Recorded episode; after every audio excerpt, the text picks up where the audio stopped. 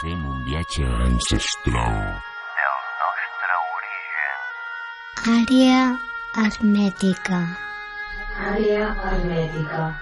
Un viatge ancestral a altres realitats.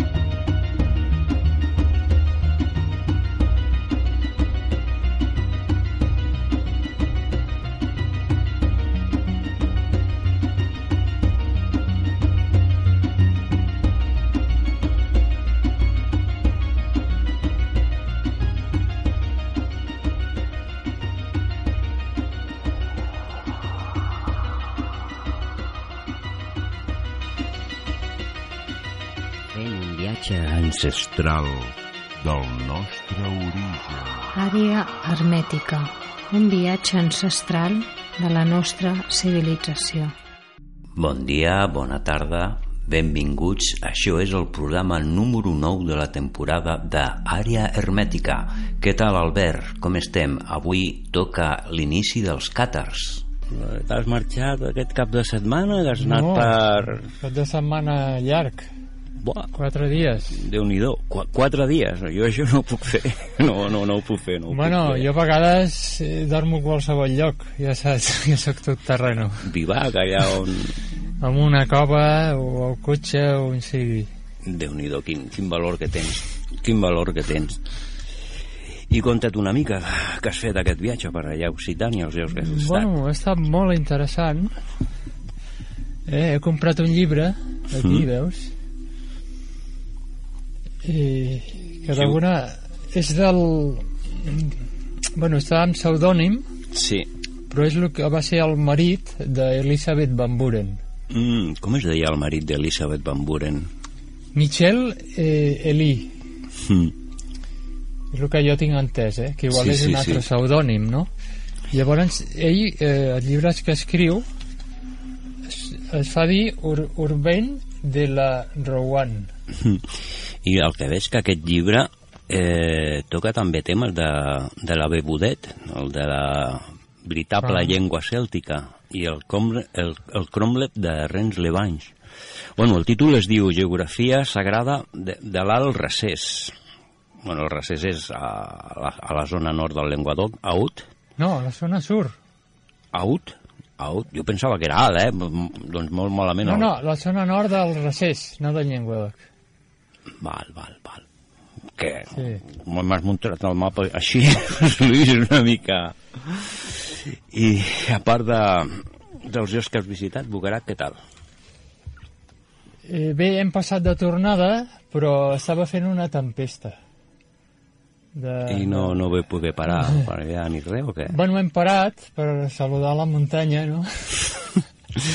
Expliquem un, un, així una mica per sobre lo de la muntanya de Bugarac, allò que és una muntanya que està invertida i tot això. Bueno, diuen els geòlegs que, diguem que el material que hauria d'estar a sota està a dalt. I el que hauria d'estar a dalt Mm. està a sota, no? O sigui, geològicament està invertida. Sí, sí. Sí, Un dia curiós. hem de fer un programa sobre Bugarac. Sí, quan vulguis. Cal ficar-ho a l'agenda? Bugrac i el, la nova era. Val, sí. Bueno, eh, la relacionat. muntanya de Bu- Bugarac, com vam comentar la setmana passada, va ser la muntanya on la New Age i la Nova Era deien que era la fi del món, el 12 del 12 del 2012, que van fer un documental, que, bueno, que van, un poble que no són ni 75 habitants, van rebre un, una llau de quasi 10.000 persones, fins i tot l'exèrcit francès va estar per allà. L'exèrcit està molt per allà, per la zona. Va dir, vols t'explico una anècdota del poble de Rensles Benys. Banys? costat, Sí, Sí, sí, digues, digues. que allà diguem que hi va haver un despreniment, no? Sí, Eh, amb una roca al costat del poble, mateix poble. I es va sortir a la llum com un temple antic. Hm. I de seguida, per la nit, sí. va venir a l'exèrcit amb, amb, amb formigoneres, ho van ballar tot i ho van tapar de seguida. Saps? Sí, Perquè sí. no es veiés i ara es veu el lloc que està com tapat. No? I allà hi havia un temple de... Ara que parlaves mm, d'això, una vegada comentant a través de correu electrònic en, amb Daniel Rodelles, Sí. eh, ell va fer un estudi, però aquesta vegada ho va fer a la part de Montsegur, de que trobava uns eslaons i que hi havia al costat d'un revolt, o sigui que és pedra, tot com si fos una, una porta tapada però amb formigó, o sigui, Sí. encofrat dins d'una porta Ho tapen. Això... I es veu que, bueno, una, l'explicació que donava ell, dic, bueno, fiquen formigó quan hi ha desprendiment per fer un calç i apuntalar-lo, però és que aquell lloc té un, una, una mica dependent de graus, és molt estrany que li fiquin allà formigó perquè no es veien esquerdes ni res, no? I ell ho, ho vinculava perquè, segons va fer unes in- investigacions i bueno, una persona d'allà li va facilitar que es veien com uns eslaons, o sigui, la continuïtat com si entressis a una cova i, i estava a la vertient de quan agafes la carretera que baixes Cap a baix. Sí, cap sí, a baix, sí. passat el... Eh, sí, direcció a la Belanet Sí, sí, sí. di- Direcció a la, a la font aquella, Fontes Torbes. hm. Sí, És per ja sé aquesta on vols zona. dir. Descansem un segon, música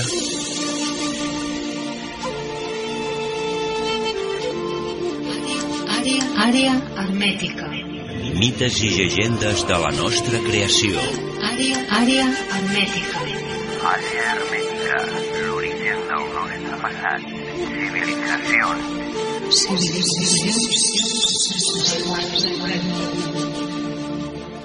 Àrea, àrea hermètica. A Facebook, secrets del Pirineu, a YouTube, àrea hermètica ràdio. I bueno, aixequem una miqueta l'ànima, més ganes de, de, de xerrar amb un fons de la música de Enigma. Bueno, Albert, què? Dame algo, dame algo. Bueno, estaves parlant de, de Montsegur Sí, i a mi una persona del poble sí, que quan va venir a Torrant sí. es va hospedar en el seu hotel, a l'habitació de dalt de tot. Que és un hotel que jo he estat hospedat diverses vegades. Ja saps que quan va arribar a Torrant volia hospedar-se a Montsegur, ningú li volia llogar una, una habitació. Bueno, conflicte als anys 30, a Alemanya, les, les coses que estava fent el nazisme, pues una persona allà, alemany, pues li va costar Bueno. molt.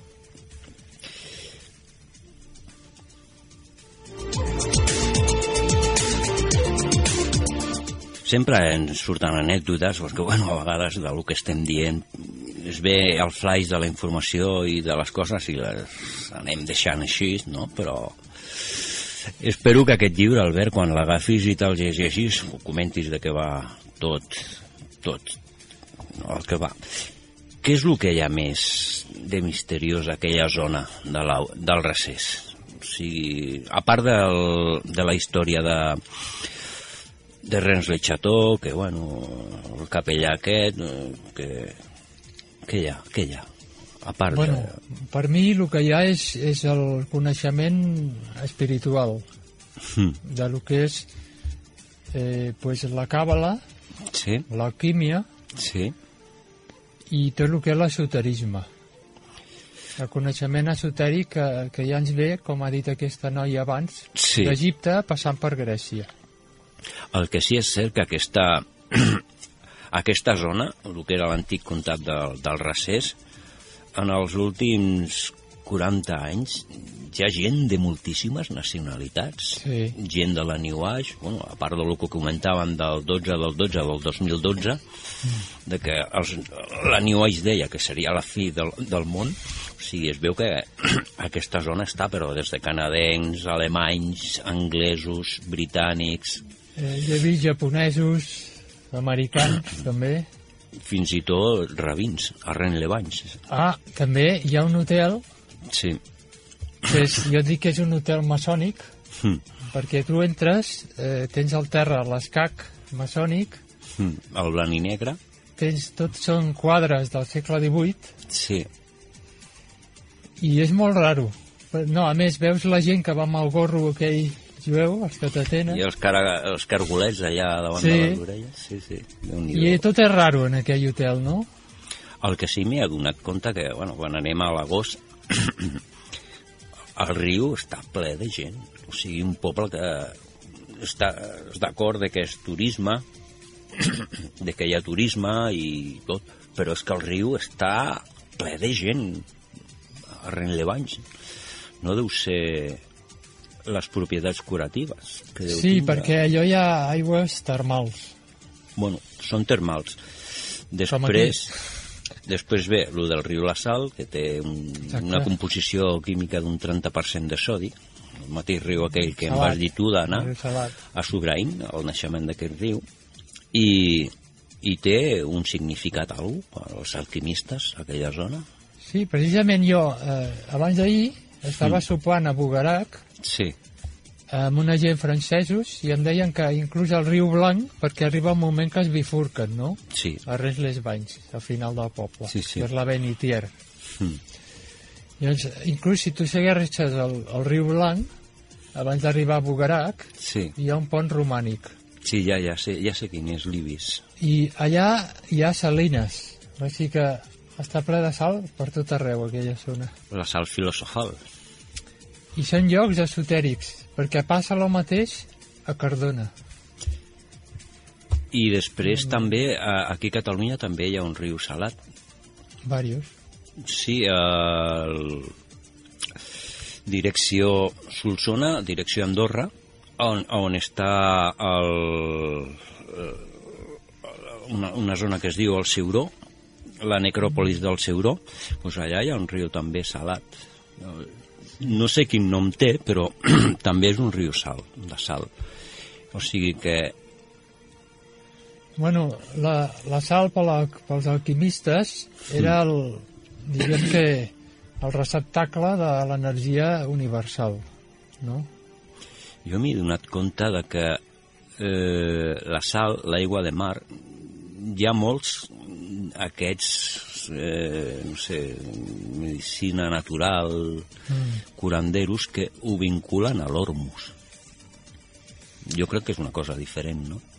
Bueno, mm, lo, lo que té d'interessant l'aigua de mar Sí, és que té, tens tots els elements de la taula periòdica. ah, Llavors, quan nosaltres tenim una carència sí, d'algun element, això ens supleix. M'entens? Llavors l'ormus seria faria referència als elements centrals de la taula. Són elements eh, metàl·lics i que tenen una quantitat de, de neutrons i de protons bastant alta. No? I llavors aquests elements poden estar en estat ormus mm, o en estat normal, que seria l'estat metàl·lic. Llavors tu, per fer ormus d'aigua de mar, eh, que estarien en un estat normal, l'has de tornar a l'estat inicial de la matèria, que seria l'estat més pur, que seria l'estat Com definiries tu una miqueta així una explicació perquè la gent normal entengui l'ormus? Què és l'ormus? Mm, Tu imagina't que la matèria no és sempre la mateixa, no? Sí, Sinó que té un procés de degradació. mm, És com, per exemple, una fruita sí, una poma acabada de collir de l'arbre tindria molts elements en estat ormus, perquè està, és vital. En canvi, aquesta poma, després d'un mes, que ha passat un mes, doncs ja es va podrint i ja va perdent els elements en estat ormus. No? Diguem que és el que està associat a la vida. Per això és curatiu, et rejuveneix, saps? mm, té a veure... Diguem que és un estat inicial de la matèria Mm. associat a la vida. Llavors són, són elements que no, no es poden detectar pels mitjans convencionals, convencionals de detecció. Saps? Eh, estava pensant sobre els benedictins i el préssec que hi ha al monestir de Montserrat. No, de Sant Cugat. De Montserrat. De Sant Cugat. De, de, de Sant Cugat, perdó. Sí. Allò és una transmutació, oi? Sembla, perquè inclús eh, s'ha descobert que tenia pinyol, eh, la pell, no?, amb els estudis que s'han fet. Sí. Creus que els benedictins és l'ordre catòlica més esotèrica que hi ha? Mm, podria ser junt amb el Sister, no?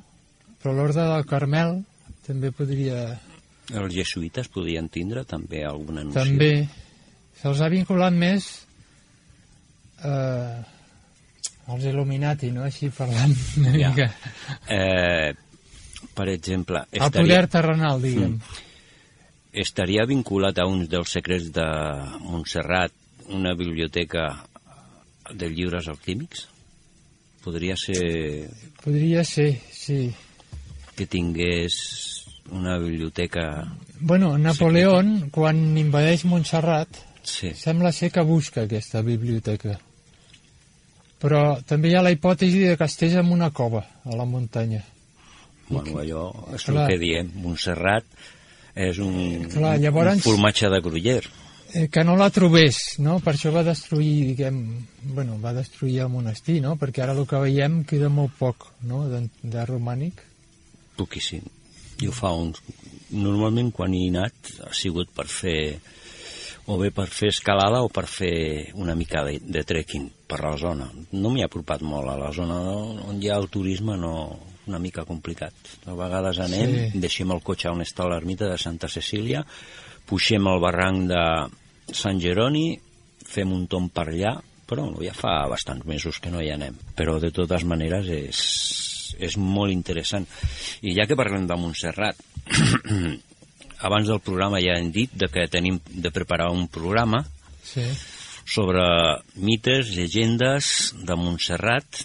Mm, això no tindrà res a veure amb el que es mastega per mitjans, o sigui, anirem No, més, més al fons de la, de la qüestió, com si fos un registre més a prop nostre, Sí, de la situació, que bueno, intentarem ficar el que és la part de Montserrat, la Mola, part de Sant Llorenç de Munt i Obac, i acabarem a Sant Sebastià de Montmajor, que aquí ja, a Sant Sebastià de Montmajor ja tela.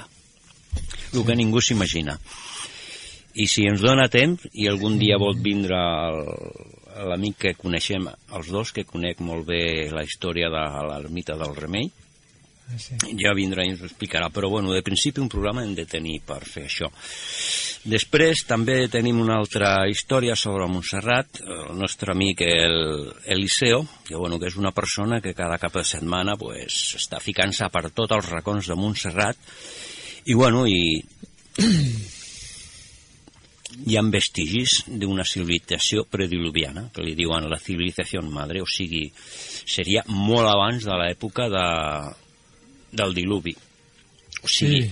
abans del, de la cultura megalítica, per dir d'alguna manera, i un dia pues, el tindrem aquí amb nosaltres per telèfon i ens explicarà el que és la civilització ancestral antidiluviana de la civili- civilització mare. I bueno, diuen que han trobat vestigis i que tenen molt a veure amb, amb moltes coses, no puc parlar molt perquè jo la veritat no tinc molta noció del tema, però és molt interessant i bueno, crec que el tema de Montserrat pues, ens portarà uns programes de diverses formes d'enfocar, no?, el que és la, la muntanya de Montserrat, com Sí, un símbol perquè- per Catalunya, pues, la moreneta... Si tu t'hi fixes, la, la fauna que té la flora és Sí. diferent de tot el voltant. Saps? És particular d'allà. El tipus d'arbres, el llaurer, no? Arbres ancestrals. Perquè l'únic bosc de llaurer quasi queda a Canàries, no? A la Sí. Gomera. Sí. Però a Montserrat també hi ha boscos de llaurer, no? Mm, Hi ha una altra cosa. Eh, el bueno, teix, que és un arbre sagrat, el teix. També. No ho sabia jo, això. Sí. I, de fet, el lloc és interessant perquè lo... quan hi ha un, son, un santuari i hi ha verges negres és que darrere s'amaguen molts secrets i sobretot Montserrat. Sí, sí, sí, clar, com a Occitània hi ha, hi ha moltes ver verges negres. Sí, l'ordenador del temple venera molt a les verges negres. Ho tenim com exemples a, a la part de Provença, a la Provença i a la part de Lenguadoc. La verge de Santa Marcell la Sí. veneraven els templers, el que També. vaig comentar al programa passat. Al final vas estar a Santa Marcell Mira, no? he dormit a prop, però com que avui feia un dia terrible, o sigui, pensa que el vent et tirava a terra, quasi. I he hagut de fotre el camp per pot. A mi el que em va passar aquest any, eh, bueno, vam anar per la Setmana Santa, vam anar, i el dia que volíem anar a veure el castell de Lagarde, al costat de Mirepoix, Mirepoix, Sí, doncs, bueno, vaig estar ahí. res, aigua, neu, vent, aigua, Sí, sí, neu, i bueno, es vam tindre de que allà i fora, la sortida, el sopar i, i poc més. De Mirepoix no es va poder mirar res de res. En canvi, si em deixes comentar, vam estar en un lloc molt interessant, Sí.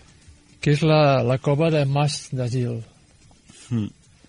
I aquesta cova es veu que van trobar com unes pedres de riu, saps Sí. aquestes pedres arrodonides, Sí. que els antics les pintaven símbols. Mm. I es veu que això és una de les escritures més antigues de la humanitat.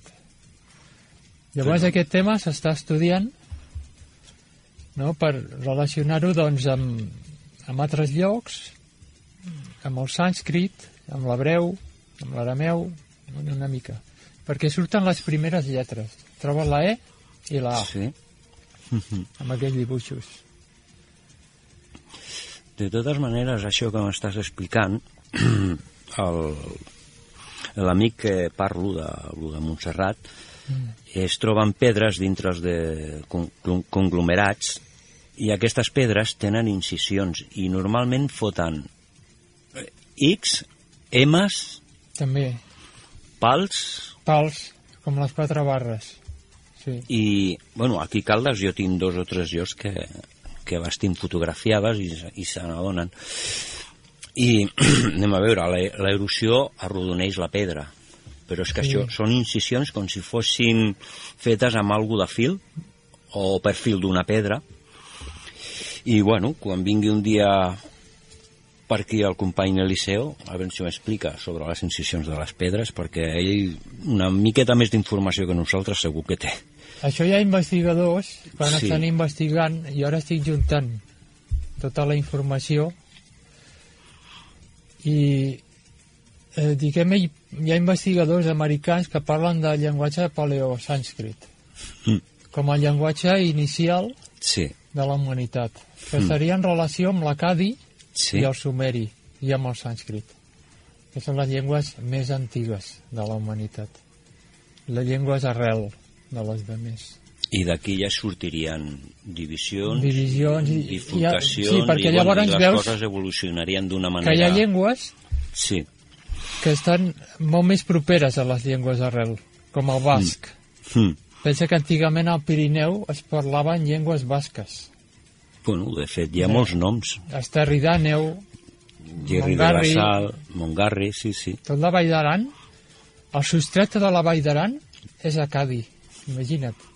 El poble de Betlan vol dir la terra del pa, amb Acadi. O sigui que són llengües que estan molt més a prop de l'origen, que seria el basc, seria el, el magiar, l'hongarès, Sí, i curiosament són llengües que trobem a tot el món.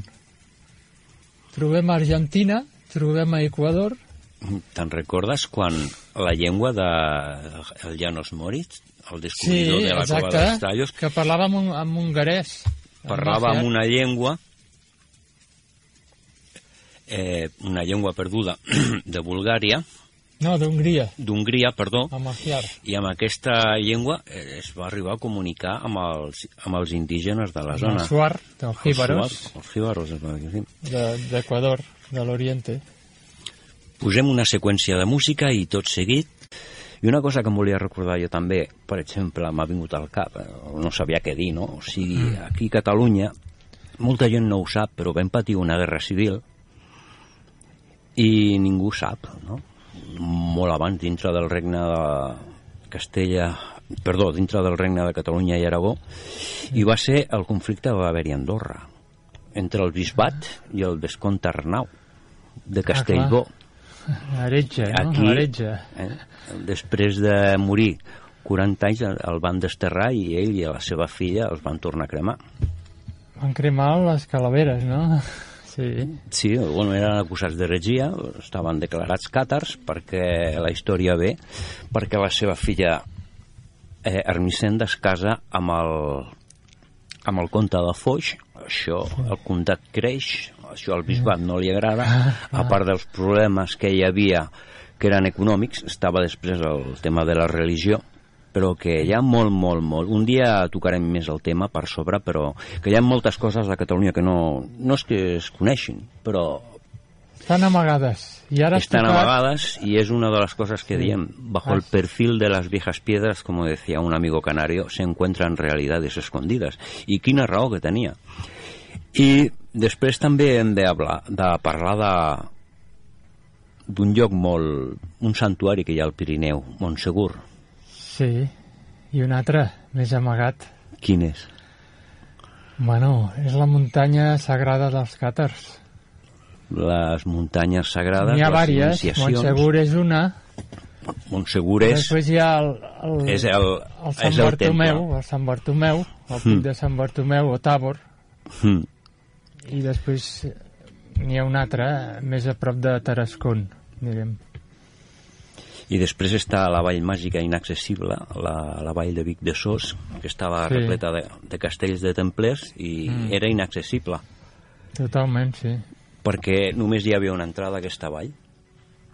I aquí, doncs, fins, no, fins que no va passar l'heregia no van entrar, no va entrar la Inquisició.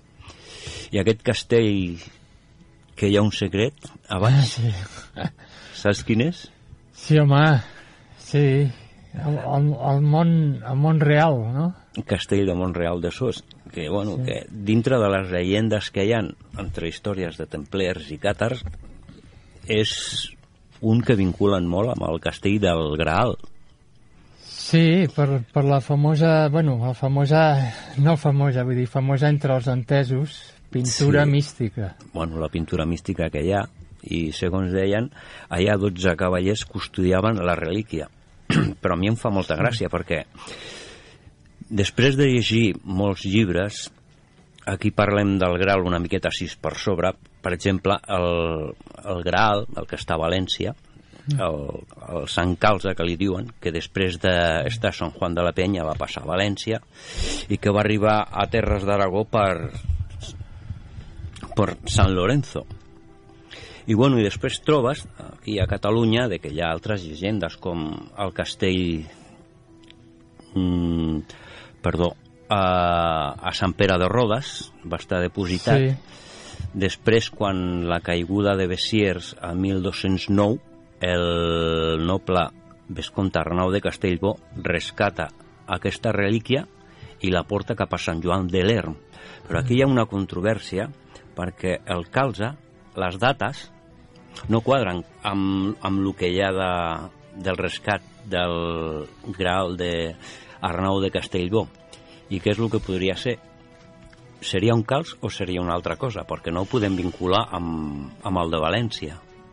Eh, bueno, clar, és que, a veure, el grial té molts significats i també es diu que pot ser una pedra i això ho diu, ho diu a la, la novel·la Parsifal, es diu. Bueno, uns diuen que és coneixement, altres que és una relíquia, altres que és una pedra.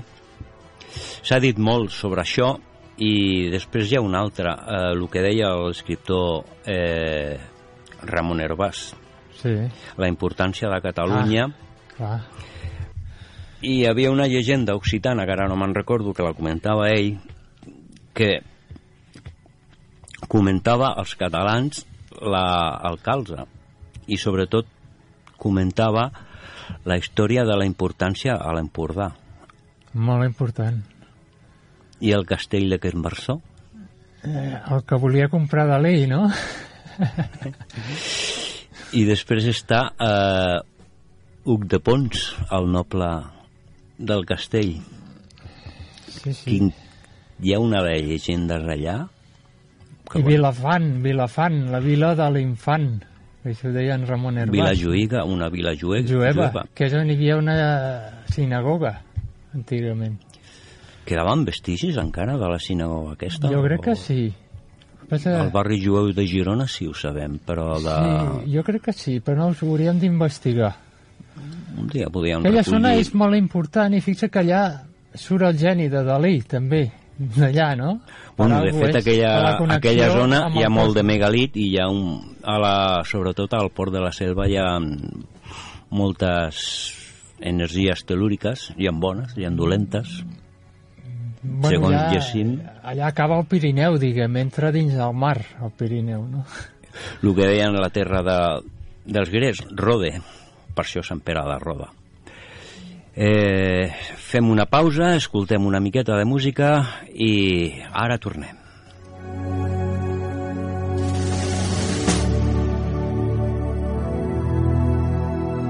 Àrea hermètica, un viatge ancestral de la nostra civilització.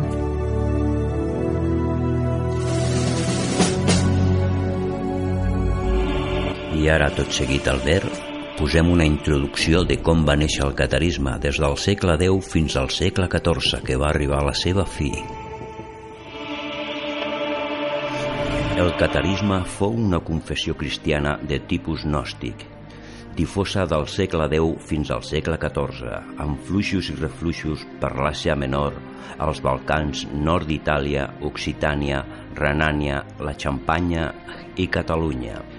Així doncs, el catarisme s'expandeix per països de l'Europa de l'est balcànics, l'Europa central, a Itàlia, França, Aragó, Catalunya, València i Lleó, tant en àmbit occidental llatí com l'àrea oriental bizantina ortodoxa.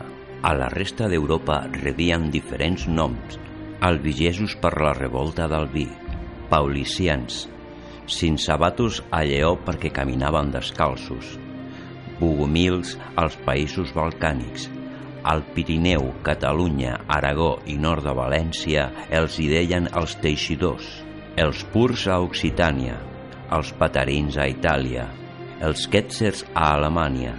Ells mateixos s'anomenaven bons homes i bons cristians. El nom de càtars va ser donat per la Inquisició per donar part a la discriminació a la religió càtara. Els principis del catarisme en Manes. Manes neix en l'any 1216 a Mesopotàmia. Va morir martiritzat a Clisifon l'any 1277. Es va dir a si mateix profeta successor de Buda, Zoroastre i Jesús. Fa una síntesi de les tres religions que condueixen a un sistema dualista, el bé, el mal, la llum i la foscor. S'hi trobaran molts punts entre la religió càtara, com en particular la distinció entre el Déu del bé i les forces del mal, encarregant-se aquest últim amb la matèria i amb el món sensible.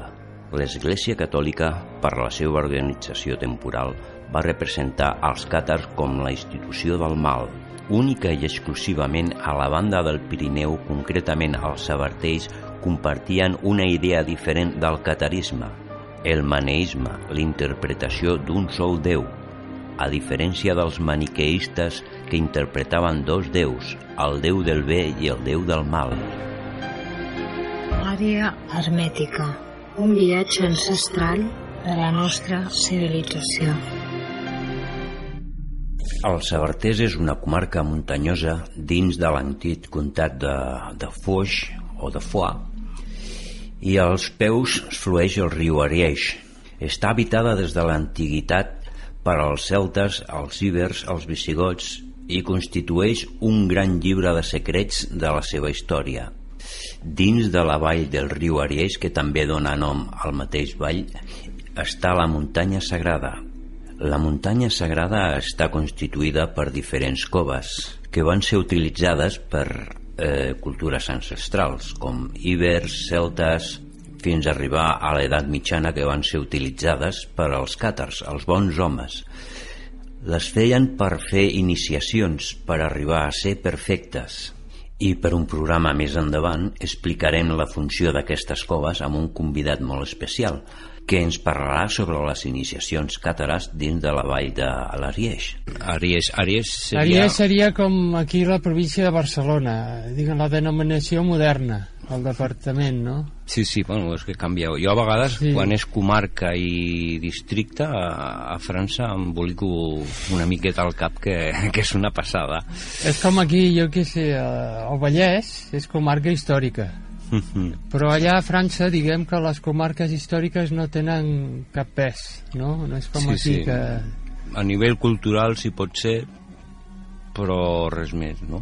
A nivell històric, no? Mm -hmm. Les primeres coves que tenen més importància, quines són? Eh, bueno, jo les que vaig conèixer primer, que vaig estar anys buscant, no? Sí, sí. Van ser les de la muntanya aquesta sagrada, que va ser la gruta de Betlem. sí. Betlem és, és... O sigui, la paraula vol dir la, la terra del pa, no? Betlem, la casa del pa. Sí, que o- seria... Lent seria com en l'anglès land. Mm. Però bueno, que aquest no és el nom original, eh? No, és el, com era la de l'hort, no? eh li deien la, el, per els locals, a Ornolac era la cova de l'Or. De l'hort, sí. El que van canviar una mica els noms van ser el, el Lectorium, El Rosacreus, no? Mm, van canviar i van posar noms pues, bueno, més... Més esotèrics. Sí, més a referència d'altres. Jo em referia a les coves, o sigui, com explica Antonín Gadal, eh, quines eren les primeres coves, com si Ah, bueno. en- ens podies explicar una mica les iniciacions, Sí, bueno, primer puntualitzar que Gadal no, no es basa en fets històrics. Si bé és ben evident que allà va viure gent a l'edat mitjana, perquè hi ha moltes restes de muralles, Sí. de forats, que allà estava habitat. Diguem que Gadal fa una interpretació més, jo diria, des d'un punt de vista sensible, no espiritual. I ens deixar clar una mica això, llavors ell el que explica és que les, la primera eren on entrava el, el novici, o sigui Sí. que havia de travessar tres muralles simbòliques de pedra, que si tu Sí. estàs allà les veus, te'n recordes? Sí, sí, sí. I llavors ja, diguem que entrava en un altre món, no?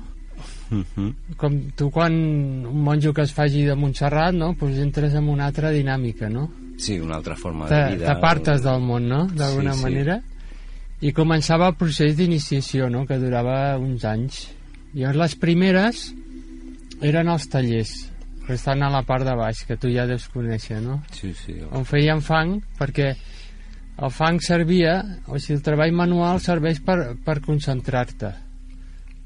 El que dèiem abans amb el zen de la ment, no? Per tenir Sí. la ment eh, dominada, no? Sí, preparar la ment per Sí. rebre la... per no estar distret per deixar-la en blanc no? pues és una de les funcions de, de, de treball manual no? i era una de les primeres Eh, hi ha una diferència en el catarisme que és el maneisme i el maniqueisme. Doncs la Sí. podries explicar? és molt important això o sigui diguem que el, el maniqueisme eh, creu en l'existència de dos déus el déu del bé i el déu del mal però que els dos estan a la part no? o sigui, tenen la mateixa influència Aquesta era la creença de els càtars de, de fora de la- de l'àrea de Catalunya, de, perdó, d'Occitània, però Sí. eh, les creences que s'adonaven a la zona de les coves iniciàtiques i tot el sabartès era diferent, aquest coneixement. Sí, aquí diu que era més, eh, diguem que al principi del mal eh, era més menys important, eh, menys influent que al principi de, del bé, que Déu, no? Sí. Llavors, eh, diguem que era més semblant al gnosticisme, no? Jo crec que era, tenia més influència gnòstica. Mhm. Quan molta gent mm, diu Qatar engloben a moltes coses, seguidors, creients, eh, nobles, Perfectes. bueno, ho engloben i, i autènticament el que hi ha d'un càtar és quan és perfecte, els demés són seguidors Sí, creients, no? Serien... Mhm. Sí, clar, perfecte, jo suposo que tenia unes obligacions, una vida molt més estricta, no? Sí, perquè hi ha fets històrics de, per, per exemple els faidís, que són els, els nobles que són expropiats per la Inquisició i per el, el, el, la creuada francesa de Simon de Montfort. Eh, aquest diuen que fan la, la guerra per als càtars, però realment no és així. Ells sí que són creients i la majoria dels faidits o nobles de l'època reuen el consolament al llit de mort, perquè si ho demanen en vida no poden agafar les armes i ho demanen en vida. En canvi, les dones, quan l'època de fertilitat finalitza, ja es fan perfectes. Tenen els al cas com Esclaramonde de Foix, Filipa Mm. de Montcada, que era la seva cunyada, i, i alguns Sí. més. Eh... Tingues en compte que hi ha una cosa que està molt amagada, que és la diferència del catarisme pirenaic mm, i el catarisme d'Occitània, de més al nord, no? sí, sí. I és que, eh, segons, eh, bueno, investigadors, eh, diguem que el Pirineu ja té una tradició eh, espiritual anterior, que ja ve del paleolític i es reflexa en, en les inscripcions de les coves. De fet, ja abans del catarisme, al segle VIII, hi havia també altres heregies, Clar, i els com la templers... que, com el, el, bis, el, el que va ser bisbe de, de la Seu d'Urgell, Andorra, eh, eh, la Cerdanya i els Sabarters, que era Fèlix d'Urgell, que va ser expulsat i va anar a parar a, a Lyon.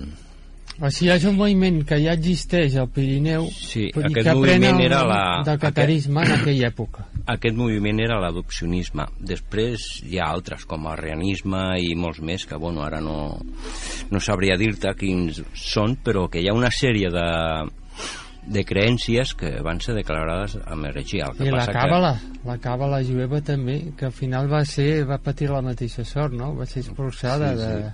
Que va, Que era el mateix coneixement. Àrea hermètica. Àrea hermètica. Un viatge ancestral a altres realitats. Bueno, de fet la zona la coneixem bastant bé, Albert i jo ja hem, hem voltat per aquelles terres i ens trobem un panorama de molta construcció de castells per, crec que de la zona d'Europa per quilòmetre quadrat era on més castells hi havia Perquè era fronterera, també, amb la reina Mm. d'Aragó, i, bueno, i també era una potència econòmica i cultural, també. cultural i... Bueno, quin és el lloc que més de lo que és la muntanya sagrada t'ha cridat més a tu l'atenció? O que hagis sentit algun... Poder quan vaig pujar dalt de tot, perquè dalt de tot hi ha, hi ha diverses coves, també Mm. bastant grans, eh? Sí, sí, Hi ha Satan, sí. que te puc explicar, fer un incís, mira, el que significava Satan, no? Satan era eh, el món, no? El que seria pels hindús Maya, no? Sí, sí, La- sí. L'atracció de lo mundà, no? I llavors allà l'adepte, no? Això parlo segons Gadal, no? Mm, havia de veure el món i decidir, doncs, eh, si volia renunciar al món, no? Sí, sí, sí. I és curiós perquè per arribar a Satan has d'anar a l'Acàcia, la cova de l'Acàcia, que aquí podem parlar després, Sí, sí. i una mica més amunt, tot això pel mig del bosc, perquè no hi ha ni camí. Ja ho vist que... Jo, jo, jo aquestes no les he pogut sí, veure ja, ja perquè, t'ho portaré un dia. Perquè vaig intentar donar una volta amunt i avall i, bueno, eh, una patejada increïble, però... No, ja t'indicaré una mica. I llavors I es tires veu. més amunt i arribes una que és la del gran mestre. I allà eh, el gran mestre li deia al, a, a l'adepte si volia continuar o volia seguir amb la iniciació, no? I encara que el gran mestre eh, veiés que aquella persona no estava preparada, si aquella persona escollia seguir, pues, eh, el havia de deixar fer, no? Sí, sí. I llavors el que, des d'aquesta cova, que queda ja bastant amunt, has d'escalar eh, amb cordes més de per seguretat. Per Sí. si rellisques, no, no perquè sí, sí. facin no, falta. la, la pedra mullada Sí, llisca per bastant. seguretat. I llavors vas a les coves superiors, que hi ha les esglésies superiors, que és impressionant, supergran, Mhm. i al terra trobes un forat enorme que va a les inferiors, no? I al costat hi ha Satan, que abans d'arribar a l'església hi ha Satan, que és on tenia aquesta prova, no?, a l'adepte. I aquí, curiosament, perquè clar, aquí arriba poca gent, perquè ja és, és més, l'accés és més difícil. Sí, Vaig trobar un meteorit que és el, el que deien que portaven a sobre els càtars, un meteorit càtar. la, d'aquells negres. Sí, la pedra del cel, no? Sí, la llegenda de I Lucifer. llavors eh, hi vaig anar només un cop, no? Però, clar, va ser impactant, no? Perquè són jocs molt, molt verges, no? Mm. Bueno, jo la que puc dir, pues, bueno, la- l'experiència que vam tindre l'any passat a, a la cova de Fontanet és una cova que deurà estar uns 3 quilòmetres més amunt, paral·lel al riu, bueno, al camí, Sí, anant cap a Andorra. sí, Sí, sí. paral·lel al riu Ariès, i bueno, pues, no anaven equipats i tot, com sabent que a dintre no podien entrar, pues, l'únic que vam fer intentar mirar i escalar la ximeneia que hi ha a l'entrada. Ah, I és, puges una paret que tindria 6 o 7 metres, sí. després trobes com un, com un saló de dos metres o tres quadrats, que seria la boca que es veu des de lluny, i després, eh, tal com, com estàs d'esquenes a la cova a mà esquerra, puja com un tubo i deuria ser pues, del tamany aproximadament eh, 70-80 centímetres de diàmetre, més o menys. I després, quan arribes al final, hi ha un pla i fa com si fos de tomba antiga, sí. Unes mides estàndard per un ésser humà, més o menys, Mm. i si te'n recordes quan morien, Mm. els càtars que es posaven els peus cara a la paret, Sí. doncs em va recordar aquella, Sí. a- aquella paraula. Aquella poesia càtara, no? Mm. En occità. Sí, sí. I justament a, al final, als peus, pues vas veure, suposo que deuria ser recent, un cercle de pedres Mm.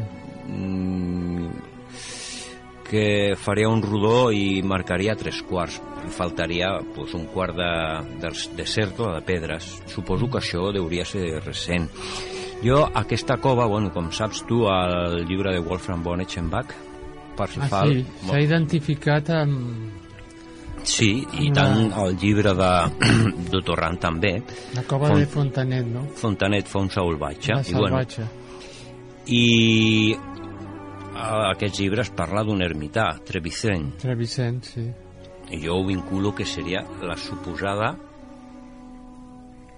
zona de descans d'ell. Bueno, això és una interpretació que es va fer a posteriori, Mm. que a veure, històricament igual no té molta base, no? Però que és interessant, no? Sí, sí, També sí. una altra interpretació és que el, el senyor que va construir Montsegur va ser Raimon de Perella Mhm. i també el, el Parsifal fa referència a un tal Perell, no? sí, sí. Vull dir que hi ha moltes referències que indiquen que aquella zona hi podria haver el Grial, no? Sí, sí. Que, Que que és un altre tela, tema, també. no? De, Això això, hauríem de parlar Que és molt estent, això. Eh, que la gent que tema. no ho coneix de, de què va passar eh, abans de que Montsegur caigués, no? Quan s'escapen els quatre... Bueno, primer explicar la- l'heregia, que era el, era el far del catarisme. I, Montsegur, clar. i quan van decretar la, la creuada contra els càtars i, i, bueno, i tota Occitània doncs, bueno, allà va ser el penúltim lloc bueno, el penúltim lloc va ser ser- L'últim, el darrer va ser Queribús. El penúl- No. Ah, no, va ser un Vi- altre. el castell de Vilarús de Termes Ostres, el poble Sí, sí. de Guillem Belibasta ara em validaste. el, el de Vi- Vilaruix de Termes va ser al poc temps de, de la caiguda de Queribús però no, l'últim va ser a- aquest castell que era propietat de Jalabert de Bàrbara que era també Ah. el propietari de, de Perpetuus i, i de Queribús doncs bueno, allà va haver una heregia i bueno, la Inquisició va cremar a 200 perfectes i és, un, i és un monument, nosaltres l'hem visitat la construcció no és que sigui gran cosa no? No, hi ha molta polèmica, diuen que és posterior, alguns... Eh... Bueno, la, lo que hi ha, la base que hi ha ara mateix allà a Montsegur és construcció francesa. Després Sí. de, de, de, del poble, quan entres per la cara nord, a l'altra part ja veus que hi ha zones de ja, construcció de fora. fet, allò era un poble, perquè tu a la part nord Mm. encara veus els fonaments de cases, jo he dormit allà. Sí, sí, a la, les esplanades, o sigui... Sí, Han fet era un poble. Mm. Sí. Han fet muntatges I si així, tu- de reconstruccions per internet i es veuen, però I si tu vas al bosc que hi ha a la cara nord, sí, veus encara les pedres de la catapulta que van muntar, o sigui, ells van muntar una catapulta a meitat de muntanya, els Sí. creuats, i un cop la, van portar les peces i un cop estava muntada i el castell ja estava guanyat perquè ja arriben i veus les pedres que les han deixat al bosc unes pedres enormes no? sí, i es veia Allà. que van portar un enginyer. N'hi ha, ha quatre al museu per, pels turistes, no? I després, si tires més amunt, veus pedres petitetes i són les que tiraven els càtars. Són les... La defensa. En fi, Bueno, això, aquest tema crec que ho deixarem perquè parlarem més organitzadament, concretament, perquè serà una, una sèrie de programes, encara no ho podem dir, perquè eh, ja tenim els convidats, només cal coincidir i fer aquesta història. I el temps, pues, se'ns està acabant, queden un parell de minuts i tot això, i Albert, què tal? Fa calda o no? Eh, sí, eh, a Caldes, no? A caldes, ben caldejat. Fa un hivern molt... Ben, ben caldejat sortiràs de caldes. Per això que els bolets s'estan portant molt bé, però ja necessitem una mica més d'aigua, eh? Si volem seguir collint. Aquest any poc, poc bolet avui dinat, eh, a avui m'he fotut un manjar, eh? T'està una- posant una cara de bolet, no? I... No paro. Sí, sí. Doncs vinga, estimada audiència, gràcies per la vostra fidelitat.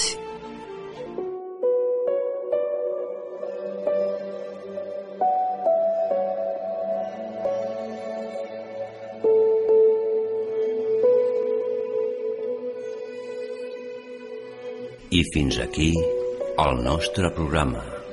Fins la propera setmana tindrem nous temes.